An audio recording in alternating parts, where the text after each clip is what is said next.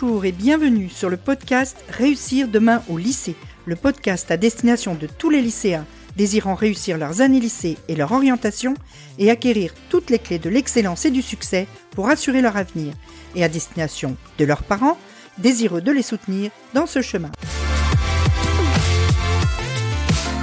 Je suis Nathalie Mougel, coach scolaire, et j'accompagne les lycéens qui souhaitent réussir. Je les aide à obtenir les résultats qu'ils méritent et l'orientation qui leur correspond vraiment en apprenant à mieux se connaître dans leur fonctionnement d'élève et leur désir d'adulte en devenir et en mettant en place des méthodes personnalisées afin qu'ils puissent sereinement envisager un avenir plein de sens et d'abondance. On se retrouve aujourd'hui donc pour la suite de l'épisode de mardi où on a parlé des erreurs à ne pas commettre, à éviter si tu veux euh, réussir tes examens.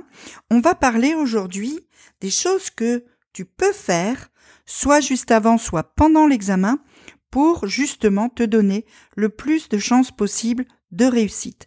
Je te rappelle, juste avant de démarrer, que si euh, mes podcasts te sont utiles, tu peux m'aider et me permettre de toucher plus de gens en me mettant 5 étoiles sur Apple Podcast ou Spotify et en me mettant un petit commentaire bien sympathique. Ce sera quelque chose qui euh, sera le bienvenu.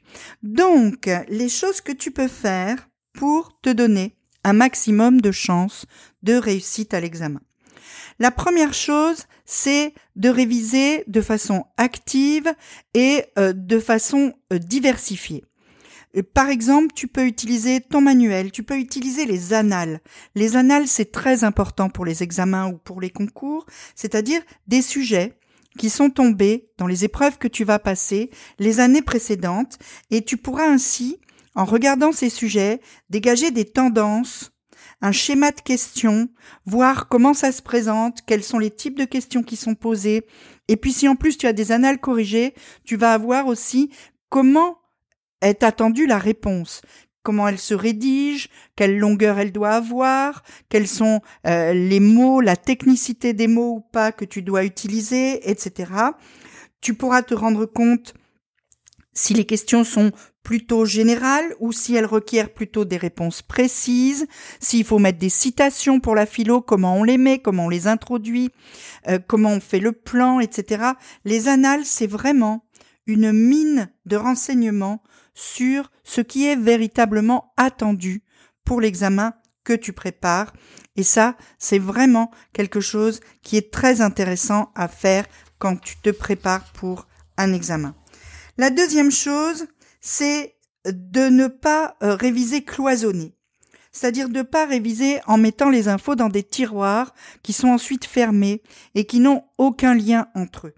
Tu vas plutôt essayer de faire des connexions entre tout ce que tu as appris pendant ton année.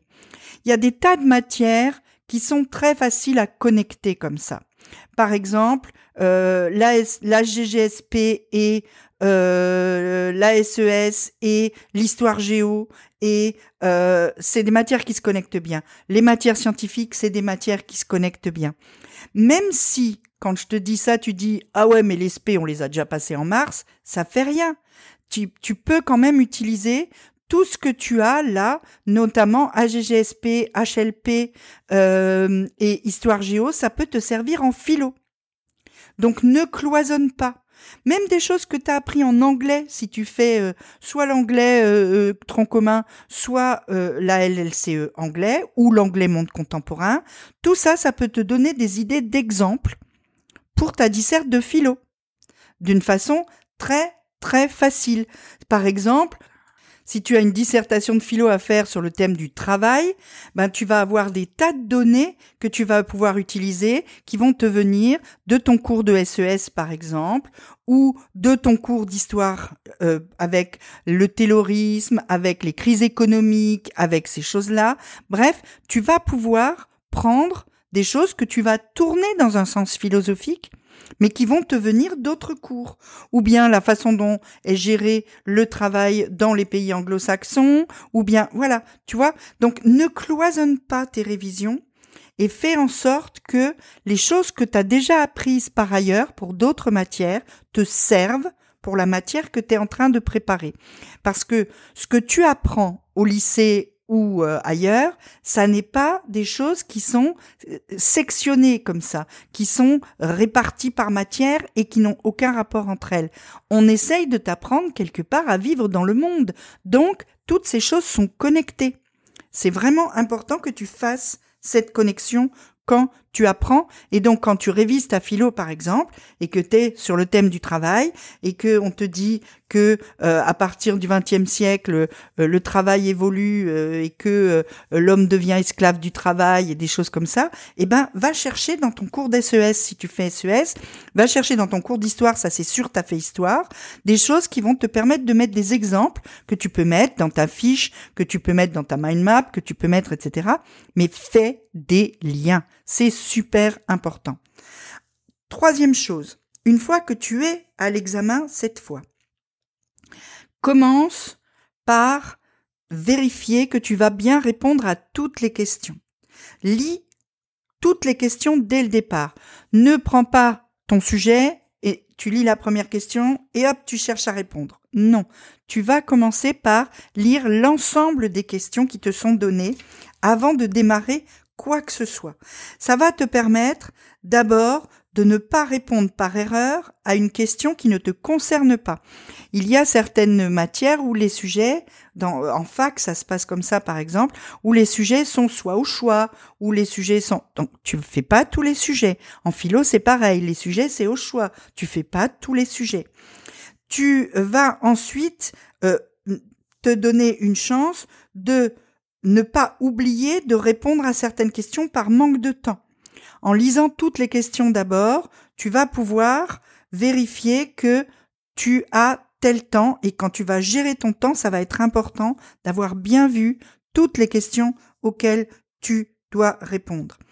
Et puis, quand c'est un examen où tu as euh, plusieurs questions avec un barème qui est indiqué d'ores et déjà dans le sujet, regarde les questions qui valent le plus de points c'est important de consacrer plus de temps aux questions qui valent le plus de points.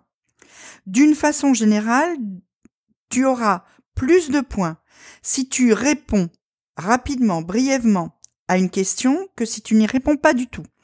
Donc même quand tu sais pas tout répondre à cette question, mets ce que tu sais. Ça peut te ramener des points. Et puis, il faut aussi éviter le, le piège de la perfection. Si tu commences par ta première question et que tu veux y répondre parfaitement, tu vas y passer trop de temps et tu n'auras donc plus de temps pour répondre aux questions suivantes. Donc c'est très important de bien regarder l'ensemble de ton sujet. Et puis ensuite, quand tu es sur une question, réponds bien à la question qui t'est posée. C'est la quatrième chose que tu dois veiller à faire. Ne réponds pas à la question que tu crois qu'on te pose. Ne réponds pas non plus à la question que tu aurais voulu qu'on te pose. Tu vas être hors sujet. Hein? C'est pas parce que ce que tu as le mieux révisé, c'est le travail, que dans un sujet sur la vérité, tu dois parler du travail. Le sujet, c'est la vérité. Tu vas parler de la vérité. Donc, concentre-toi sur la question qui t'est posée avant de te focaliser sur ce que tu as appris. Commence par réfléchir à la question et ensuite par voir ce qui, dans ce que tu as appris, va te permettre de répondre à cette question-là. Dernière chose, quand tu es en examen, c'est super important de bien gérer ton temps. Fixe-toi des deadlines pour chaque partie ou pour chaque question. Par exemple, épreuve de philo 4 heures, eh bien, tu te dis que tu vas commencer par prendre 45 minutes pour bien lire la question et mettre sur le papier toutes les idées qui te viennent. Puis après, tu vas prendre 20 minutes pour faire un plan détaillé. Puis après, tu vas prendre, etc. Normalement, dans les salles d'examen, c'est obligatoire, il y a une horloge. S'il n'y en a pas, tu dois pouvoir, mais c'est de moins en moins le cas, hein, être autorisé à avoir une montre qui n'est pas connectée. Mais euh, ça, je le dis euh, avec réserve parce que je sais que dans certains établissements, et c'est le cas dans le mien, aujourd'hui, on interdit toutes les montres parce qu'il existe aujourd'hui des montres connectées qui ont le même aspect qu'une montre qui ne l'est pas. Et donc, pour être certain que les élèves ne trichent pas, on interdit les montres. Mais de toute façon, normalement, il y a une horloge dans la salle, sur le mur, tu regardes l'horloge. Et au pire, tu demandes quelle heure il est à l'examinateur, à la personne qui surveille, et elle doit te dire le temps qu'il te reste et l'heure qu'il est. Donc, pense à fixer des deadlines pour chacune des tâches que tu as à faire au cours de ton épreuve. Tu n'es pas obligé de passer tout le temps de ton épreuve à écrire. Tu dois, c'est pas tu peux là, hein, c'est tu dois prendre le temps pour réfléchir. Et donc du temps où tu n'écris pas, du temps où tu penses, du temps où tu essayes de mobiliser tes connaissances, de voir comment euh, ce sujet-là te touche, etc. Pense bien aussi que les meilleures réponses à une question ne sont pas forcément les plus longues. Ne sont pas forcément les plus longues. Et donc, si tu as tout dit, tu as tout dit. Même si ton voisin, il a rempli huit copies et toi seulement quatre, peut-être que tu as tout dit et que lui, il a juste blablaté. Ça m'est déjà arrivé de corriger des copies qui avaient l'air super longues et en fait, le gars avait juste recopié tout le texte qui était à commenter.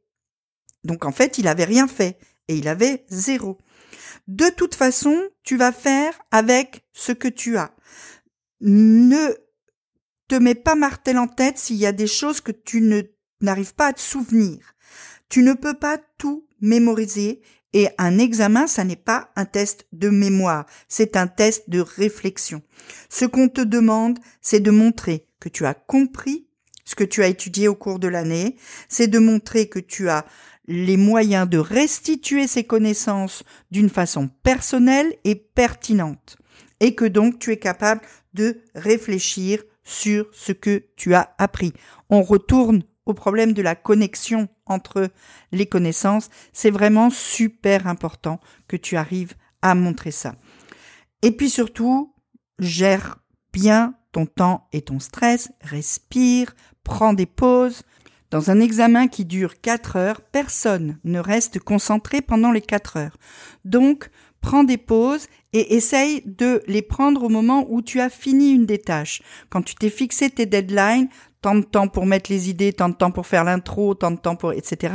Eh bien, à chaque fois que tu as fini une de ces tâches, fais une petite pause, ferme tes yeux, respire plusieurs fois profondément, bois quelque chose, mais remets ton cerveau au point de départ. C'est super important. Allez, j'espère que tout ira bien pour toi. Si tu passes pas l'examen là tout de suite, tu peux enregistrer ce podcast, en tout cas te mettre un rappel pour le réécouter au moment où tu t'approcheras de ton examen. En attendant, on te dit à la semaine prochaine. Si cet épisode t'a apporté un peu de valeur, si tu veux me soutenir, je t'invite à aller me mettre 5 étoiles que tu m'écoutes sur Apple Podcasts, Spotify ou euh, n'importe quelle plateforme, c'est le meilleur moyen pour me permettre d'aider encore plus de lycéens. Et si tu as 30 secondes, tu peux même mettre un avis. C'est encore plus efficace. En attendant, je te dis à très vite dans un prochain épisode. Entre deux, on se retrouve sur Instagram. À bientôt!